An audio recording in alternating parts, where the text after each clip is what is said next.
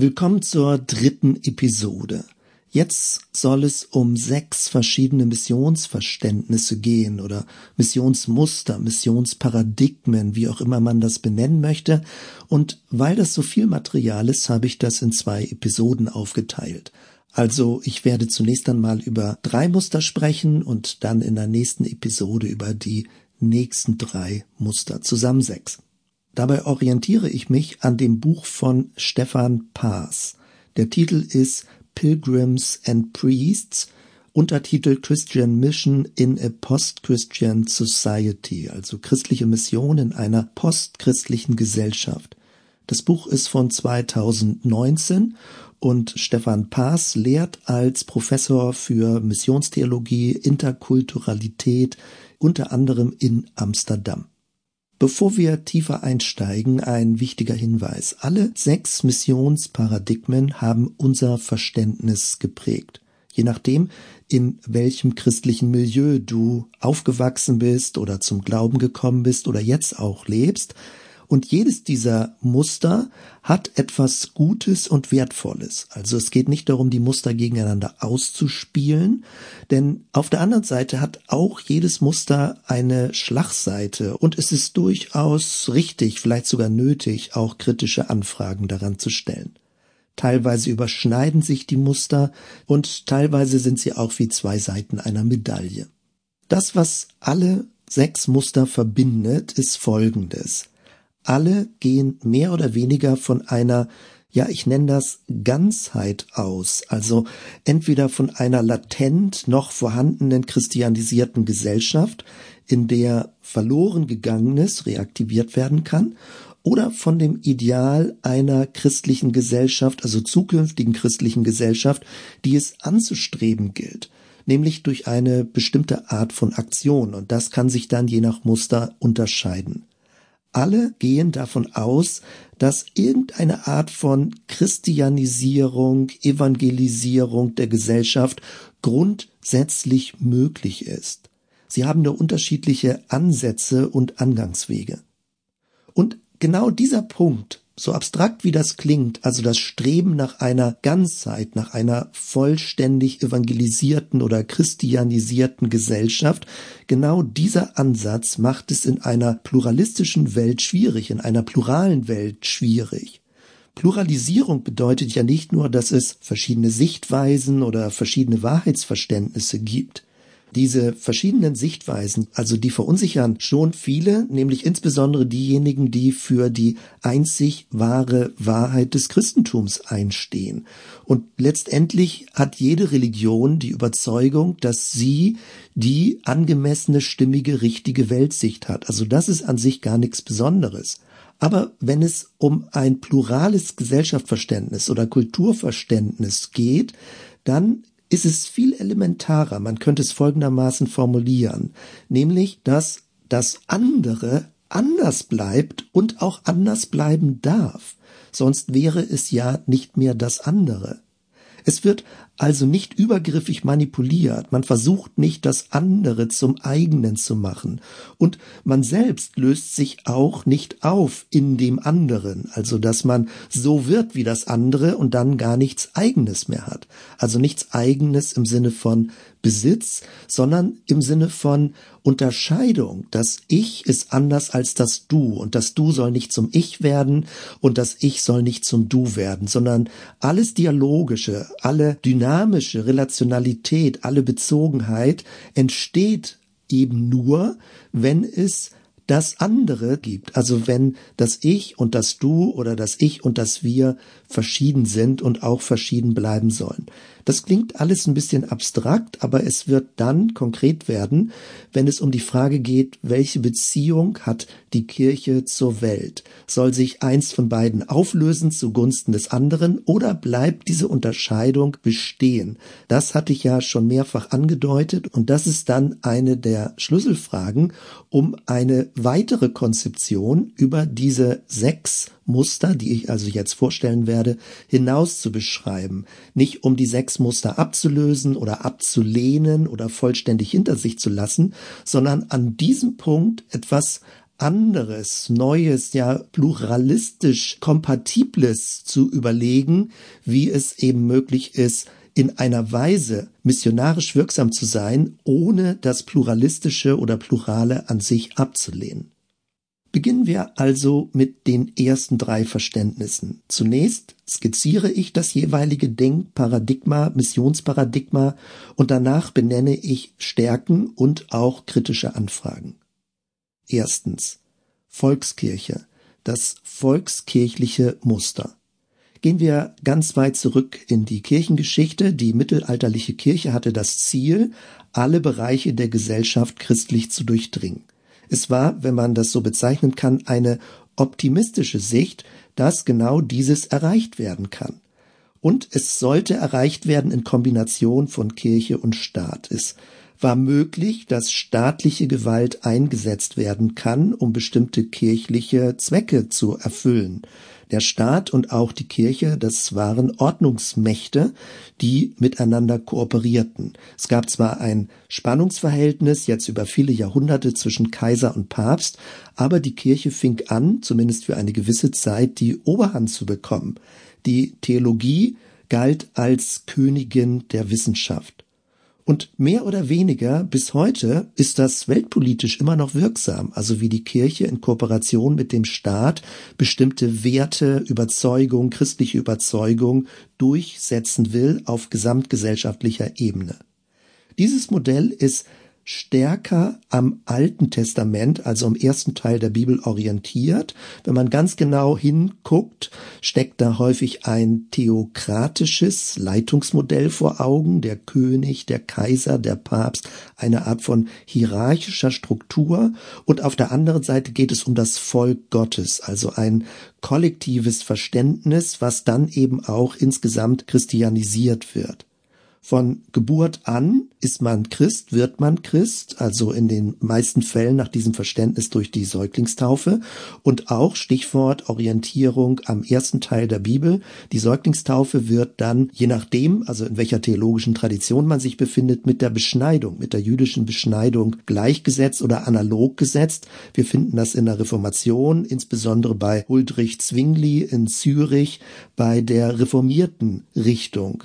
Und genau davon haben sich dann die Täufer später abgegrenzt und da werde ich dann gleich bei dem zweiten Muster zu kommen. Hierbei befinden wir uns jetzt im 16. Jahrhundert. Das Christsein ist dann also nicht wirklich eine eigene Wahl, es geschieht an mir. Meine Eltern haben das entschieden, Familienzusammenhänge haben das irgendwie nötig gemacht oder ist es gang und gäbe, dass man das so macht, dass Babys getauft werden. Und später wird mir das dann erzählt oder in heutiger Zeit, dann werden mir Fotos gezeigt, wie ich als Baby getauft wurde. Aber erinnern kann ich mich daran nicht. Und ich bin gewissermaßen zum Christen, zur Christin geworden, ohne dass ich selbst vorher über die Inhalte nachgedacht habe, sie angenommen habe, für mich angenommen habe, sondern ich bin von Grund auf an, also mit meiner Familiengeschichte in den christlichen Glauben hineingekommen und dann, wenn es gut geht, auch hineingewachsen, dass ich das später für mich dann auch so angenommen habe. Also wenn man sich dieses Muster anguckt, dann waren oder sind alle von Anfang an Christen oder Christinnen. Es gab kein säkulares Außen. Corpus Christianum bedeutet, die gesamte Gesellschaft war christianisiert, eben mehr oder weniger. Aber wenn man das vom Ideal her konsequent zu Ende denkt, dann gibt es kein säkulares Außen und Mission geschieht immer nach innen. Es ist immer dann eine Art von Auffrischung der Botschaft, die schon in frühesten Lebensjahren mir vermittelt wurde und ich dann nachträglich, also jetzt im Rahmen der Konfirmation in heutiger Zeit nachvollziehen, bestätigen kann, annehmen kann, das, was früher schon als Kind, als Kleinkind, als Baby an mir geschehen ist. Wenn Kirche in ihren mittelalterlichen Zeiten alles als christianisiert verstand, und die Mission nach innen ging, dann ging es praktisch darum, dass nach innen die christliche Botschaft möglichst klar und möglichst richtig dargestellt wird und das ist auch der Grund, weshalb dann Ketzer verfolgt wurden. Also das andere wurde nicht zugelassen. Abweichler, die waren nicht möglich, das passte nicht in dieses Denkschema hinein und deswegen musste jegliche Art von Abweichung, jegliche Art von kategorischem Anderssein ausgeschaltet werden. Es wurde eben nicht ausgehalten. Das Plurale war eine Bedrohung der Wahrheit und letztendlich des christlichen Glaubens an sich. Die evangelische Reformation tickte weiterhin in diesem Muster. Es war ja zu Beginn überhaupt keine Kirchenspaltung angestrebt, sondern es ging um Erneuerung, um Reformen, um ein Zurückgehen zu den biblischen Wurzeln, um ein neues Verständnis, ein intensiveres Verständnis vom christlichen Glauben. Es war die Entdeckung der Gnadenbotschaft in neuer, leuchtender, heller Form. Genauer angesehen war es strukturell eine Reformation von oben. Sie wurde staatlich unterstützt, also konkret von den Fürsten, und sie sollte das Bildungssystem oder die Gesetzgebung durchdringen, letztendlich die gesamte Gesellschaft in allen ihren Ebenen. Auch die späteren großen Erweckungsbewegungen tickten in diesem Muster. Es war immer eine Art von Reaktivierung, eine Reform, eine Auffrischung. Im 17. Jahrhundert in Deutschland der Pietismus oder in England die Puritaner, im 18. Jahrhundert der Methodismus, The Great Awakening, die große Erweckung, 19. Jahrhundert Heiligungsbewegung, auch wieder eine Intensivierung des Glaubens, weil in der breiten Bevölkerung Dinge abgeflacht waren und man den Eindruck hatte, es braucht eine Erneuerung, es braucht eine Erweckung, es braucht eine Auffrischung. Und genau so wurde das dann auch erlebt. Im 20. Jahrhundert die pfingstliche Bewegung in den USA oder in England, in Wales, auch nochmal methodistische Bewegung, viele andere Erneuerungs- und Erweckungsbewegung. Immer ging es darum, etwas zu reaktivieren, was nun abgeflaut war. Also man knüpfte an frühere Zeiten an, wo es besser, wo es intensiver war, und es ging darum, das wieder zu erneuern.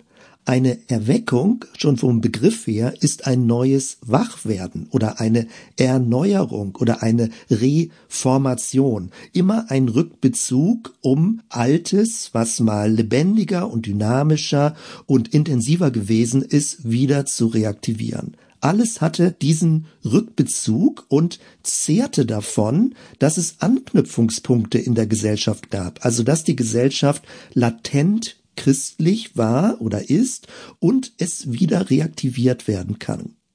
Das meint es, wenn ich von einer Mission nach innen spreche. Wenn also heutzutage von Erweckung oder Erneuerung in Deutschland geträumt wird, dann geht diese Hoffnung implizit davon aus, dass es noch christliche Anknüpfungspunkte gibt, die wieder aufgefrischt und intensiviert werden können. Was ist nun der wertvolle Beitrag des volkskirchlichen Ansatzes? Zum einen, dass politische und soziale Strukturen im Blick sind. Es geht um einen gesamtgesellschaftlichen Blick, wie Kirche wirksam ist für eine gesamte Bevölkerung.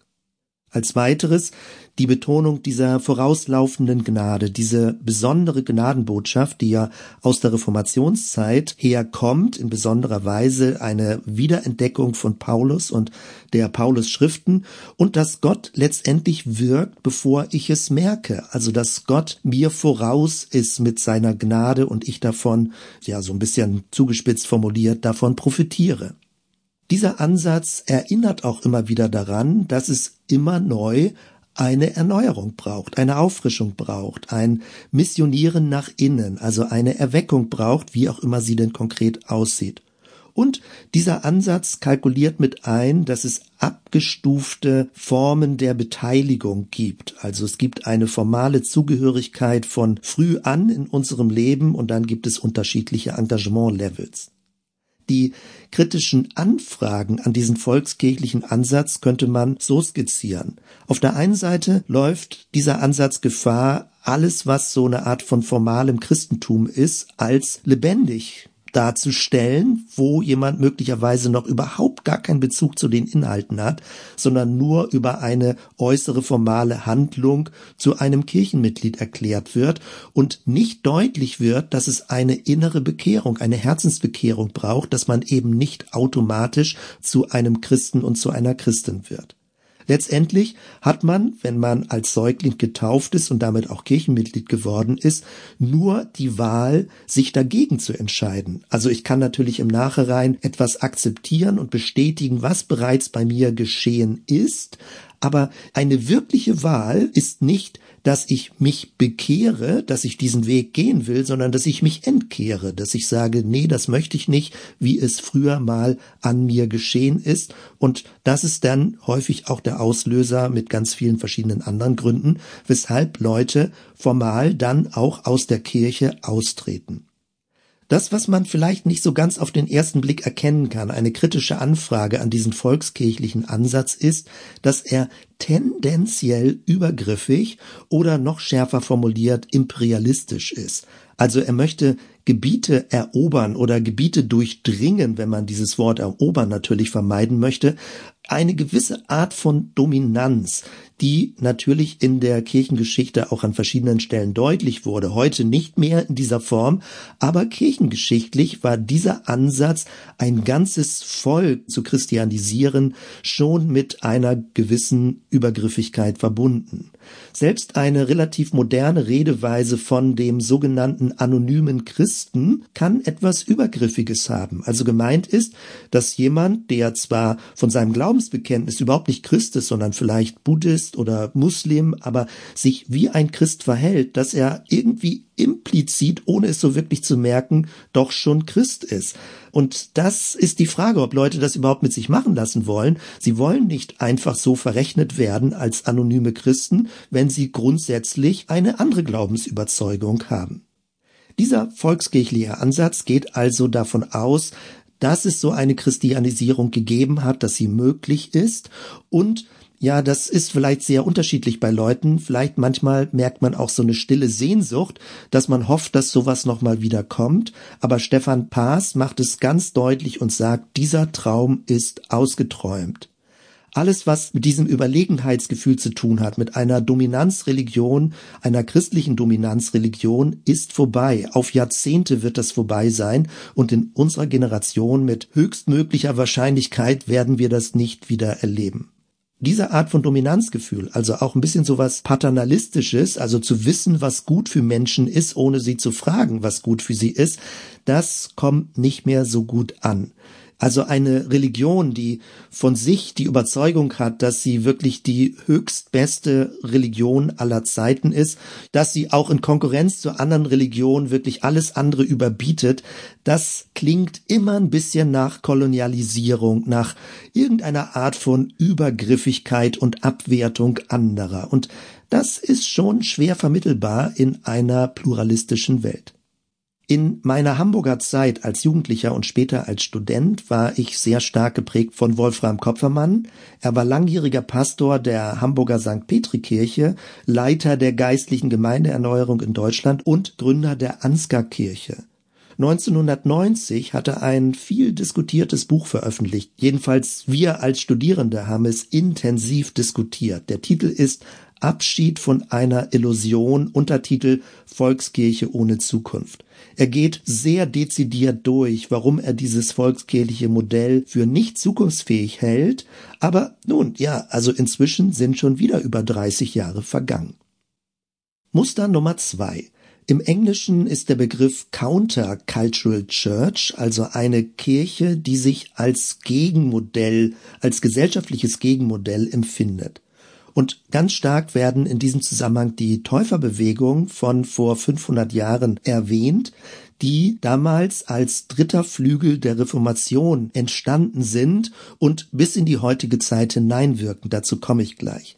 Dieses Muster ist nun das genaue Gegenteil zum volkskirchlichen Modell. Stefan Paas spricht davon, dass es zwei Seiten einer Medaille sind, die doch irgendwie zusammengehören und sich wechselseitig bedingen, aber schon in deutlicher Abgrenzung sich auch befinden. Das Täufertum, ich habe es eben erwähnt, entstand als dritter Flügel der Reformation neben dem lutherischen und dem reformierten Flügel von den großen Kirchen. Auch die Täufer wollten am Anfang keine separaten Gemeinschaften bilden. Ihnen ging es um eine Erneuerung des christlichen Glaubens, um eine Veränderung des Lebens durch das Evangelium.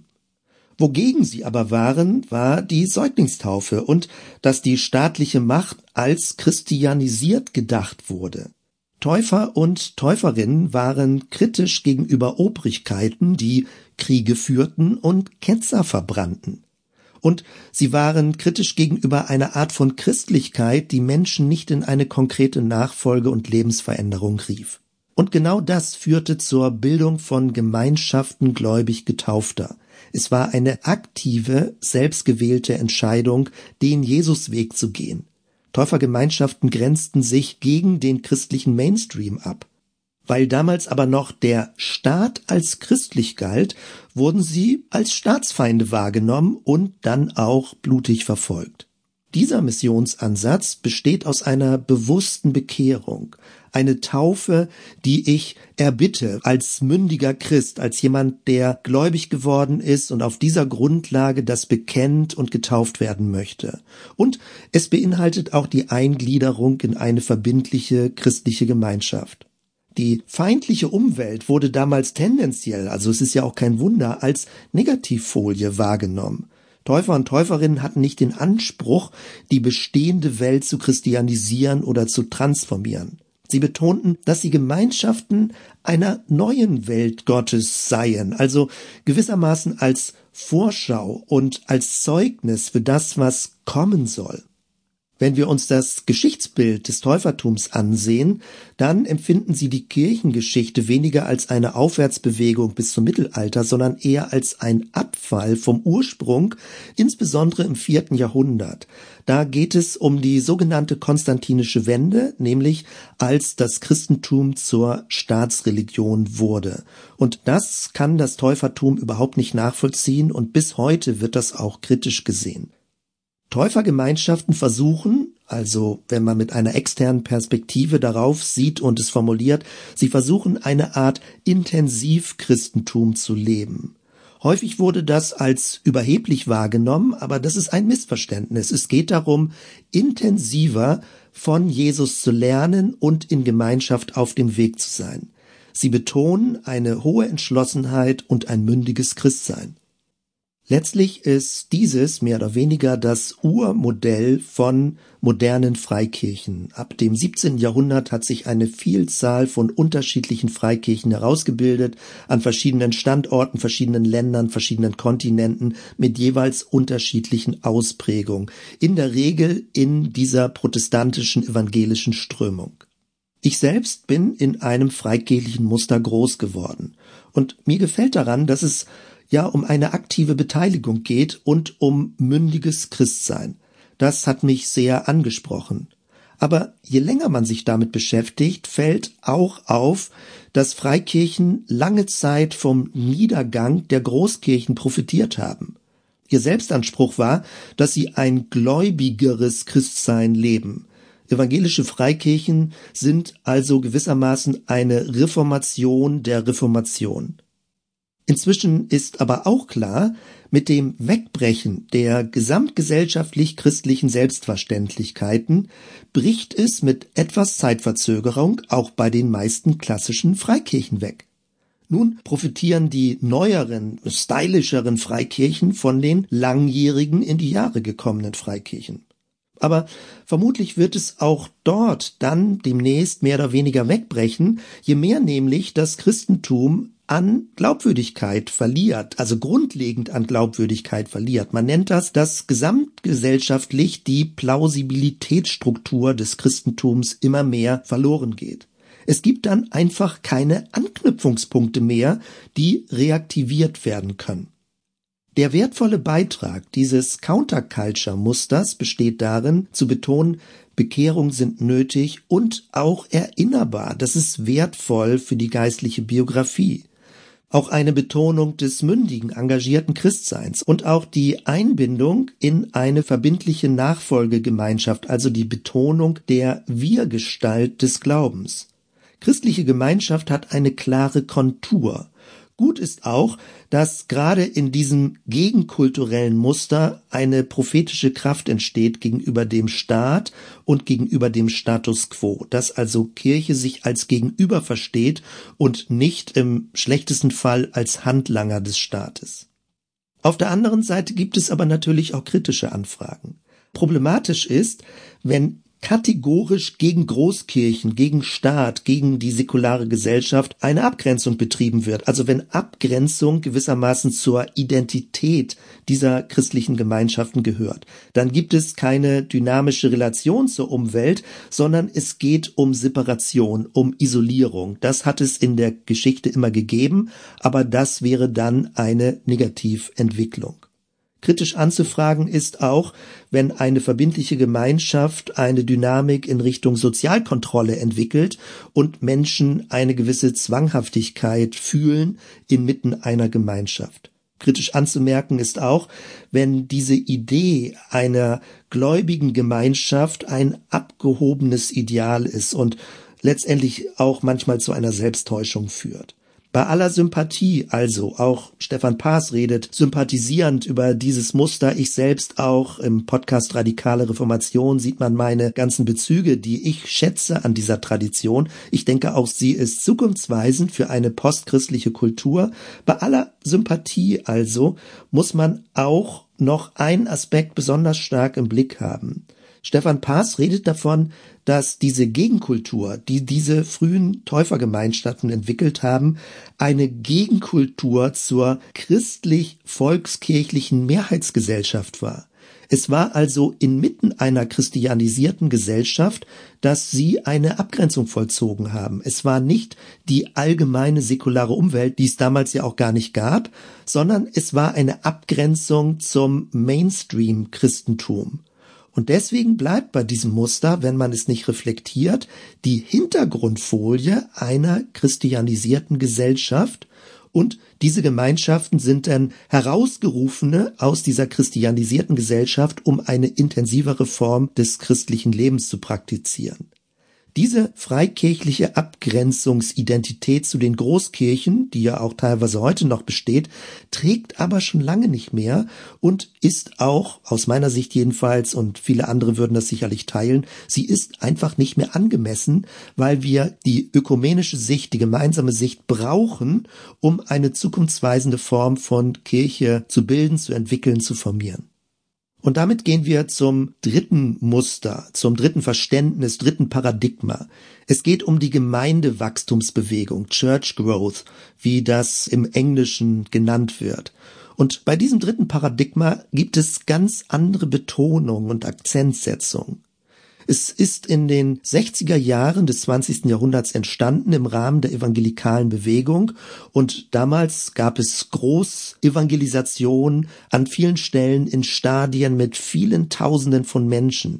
Die Frage war aber, was kommt danach?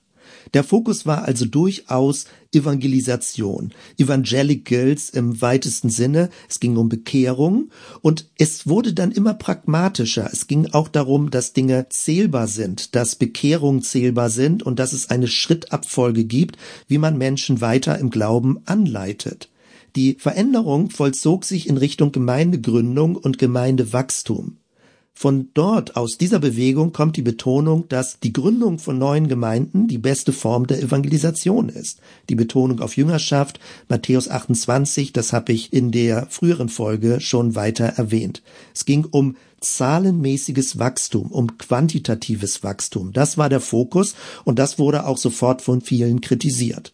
Es war ein eher pragmatischerer Ansatz. Also die Frage war, was bringt eine Gemeinde zum Wachsen? Und das, was sie zum Wachsen bringt, ist gut eher methodenorientiert in einem mehr oder weniger säkularen Kontext. Es ging um Untersuchungen, um Analysen, um Strategien. Manchmal wurde gesagt, jeder Sektor der Gesellschaft, jedes Milieu soll mindestens eine Kleingruppe haben, eine kleine Hausgemeinde oder eine größere Gemeinde pro tausend Einwohner beispielsweise. Jeder Einwohner einer Stadt oder eines Dorfes sollte in erreichbarer Nähe eine Gemeinde, eine christliche Gemeinschaft finden. Das wurde also richtig strategisch gedacht und überlegt, was das weltweit bedeuten würde. Es ist eine Bewegung, die in Nordamerika in dieser Form entstanden ist und deswegen hat sie auch so eine gewisse Dynamik, größer ist besser. Wenn man eher im asiatischen Bereich ist, findet man eine ganz andere Bewegung. Da ist eher kleiner besser, die kleineren, multipleren Einheiten, aber Nordamerika scheint sehr stark zu betonen, groß ist gut, groß ist besser und genau das sind dann auch die Impulse, die später nach Europa gekommen sind. Häufig gibt es Bezüge zu Wirtschaftsunternehmen, überhaupt das wirtschaftliche Denken, wobei es jetzt nicht nur um Geld dabei geht, später wohl auch, je nachdem, aber es ist mehr die Frage von Kunden. Also eine Firma versucht Kunden zu erreichen, es geht um Marketing, es geht darum, dass der Markt erreicht wird. Das sind häufig Denkmuster, die man in diesem Paradigma findet. Und die Welt wird gar nicht so als eigenständige Größe, als wertvolle eigenständige Größe wahrgenommen, sondern eher als Raum, als Region, als Fischteich, wo man verlorene Menschen herausretten muss, also wo man sie gewinnen muss, wo Jesus Menschenfischer aussendet und sie dann zum Glauben kommen und in Gemeinden eingeladen werden ich hatte schon erwähnt, entstanden in Nordamerika die Namen, die damit in Verbindung gebracht werden. Donald McGovern, später Carl George, Peter Wagner auch an anderer Stelle. In den 90er Jahren ist es stark verbunden mit Willow Creek, Willow Creek Community Church, Bill Heibels, mit diesem Leitspruch, die Ortsgemeinde ist die Hoffnung der Welt. Oder auch in den späten 90er Jahren kam dann auch nach Deutschland Saddleback Community Church, Rick Warren Purpose Driven Church oder auch schon Anfang der 90er Jahre Bob Logan. Aber Bob Logan hat schon einen Akzent gesetzt. Auch bei Saddleback merkt man diesen Akzent, dass es nicht nur um mehr geht, also um quantitatives Wachstum, sondern es geht um mehr und um bessere Gemeinden, wie Bob Logan formuliert hat. Im deutschen Bereich ist in diese Gemeindewachstumsforschung besonders stark Christian A. Schwarz eingestiegen und hat die Prinzipien der natürlichen Gemeindeentwicklung herausgefunden, herausgebildet, formuliert. Es geht mehr um organische Prinzipien, um Gesundheit. Und das ist eine andere Akzentsetzung gegenüber diesem rein quantitativen Ansatz. Letztendlich aber ist die Grundlogik, dass eine Gesellschaft verändert wird in eine Person nach dem anderen zum Glauben kommt. Also ein eher individualistischer Ansatz. Die Mission geschieht über Einzelpersonen und diese Einzelpersonen, wenn vielleicht eine gewisse Menge, eine kritische Masse erreicht ist, wirken dann auch Veränderungen in ihrem Umfeld.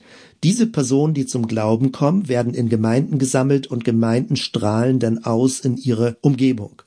Dieser Ansatz von Mission spricht, wie es scheint, besonders natürlich Leute an oder ist attraktiv für Leute, die konkrete Ergebnisse wollen, die möchten, dass Dinge messbar sind, die ein bestimmtes Erfolgsverständnis haben, die Handlungsanweisungen gut finden, die Pläne erarbeiten, die bestimmte Schrittabfolgen vor Augen haben.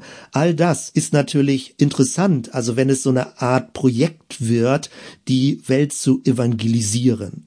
Das Muster dahinter ist also, Jesus ist der Herr über die Welt und wir arbeiten jetzt daran, dass es auch sichtbar wird. Jesus kommt nämlich erst dann wieder, wenn die Welt evangelisiert ist. Das ist der große Missionsauftrag. Was sind nun die wichtigen Aussagen in diesem Muster? Nun, zum einen ist wirklich wichtig und herausragend, dass Evangelisation betont wird, dass Menschen herausgerufen sind, aufgefordert sind, auf Gottes Gnadenangebot zu reagieren, sich zu bekehren, umzukehren in ihrem Leben und sich Christus zuzuwenden. Diese Betonung ist ganz stark in diesem Muster und in dieser Bewegung, auch letztendlich ja in der evangelikalen Strömung drin. Und das ist wichtig. Man wird eben nicht irgendwie über Nacht automatisch und auch nicht durch die Eltern zum Christen. Man man kann vielleicht gewisse christliche Grundwerte kennenlernen, aber letztendlich ist es eine Herzensbeziehung, dass jeder Mensch vom Geist Gottes auf der Grundlage des Wortes Gottes zum Glauben kommt. Das mögen jetzt nicht alle bestätigen, aber aus meiner Sicht und Stefan Paas, also ich orientiere mich stark an dem Buch, betont das, dass das ein sehr wichtiger Beitrag ist.